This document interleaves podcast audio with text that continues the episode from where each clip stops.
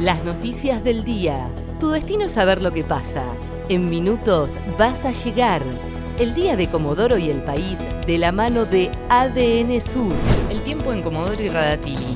Para este lunes 3 de agosto se espera una máxima de 13 grados. Sociedad. En Chubut multarán a las personas que realicen encuentros familiares o sociales. El ministro de Salud de la provincia, Fabián Puratich, confirmó este lunes que ante la vigencia de un decreto nacional que prohíbe los encuentros en todo el país y en caso de violar esta medida, los vecinos podrán denunciarlo ante las autoridades. Los municipios ahora deberán fijar la multa económica e informar el número de teléfono para realizar las denuncias. Este lunes llega un vuelo a Comodoro con 168 pasajeros de Buenos Aires. Está previsto que el avión aterrice en nuestra ciudad cerca de las 13 horas.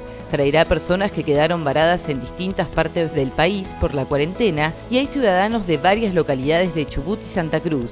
Tras los estrictos controles sanitarios que se realizarán en el Aeropuerto General Mosconi, los pasajeros serán trasladados a sus respectivos lugares para cumplir con el aislamiento obligatorio por 14 días se reportó el primer caso de coronavirus en Río Mayo. Se trata de un joven que llegó de Buenos Aires y presta servicios en la unidad militar Batallón de Ingenieros Mecanizado 9. Las autoridades investigan los posibles contactos estrechos mantenidos desde su llegada. El último parte epidemiológico informó cuatro nuevos casos en Chubut. Tres corresponden a Comodoro Rivadavia y el restante es este joven militar. Protesta de estibadores en el puerto, no dejan ingresar a camiones con pescado. Desde las 4 de la madrugada que los estibadores del puerto de Comodoro prohíben el ingreso de camiones con pescado al puerto. Piden que las descargas se hagan en la ciudad y no en Camarones o Madryn como está sucediendo. Además, llamaron a una mesa de diálogo para frenar una escalada de conflictos nacionales.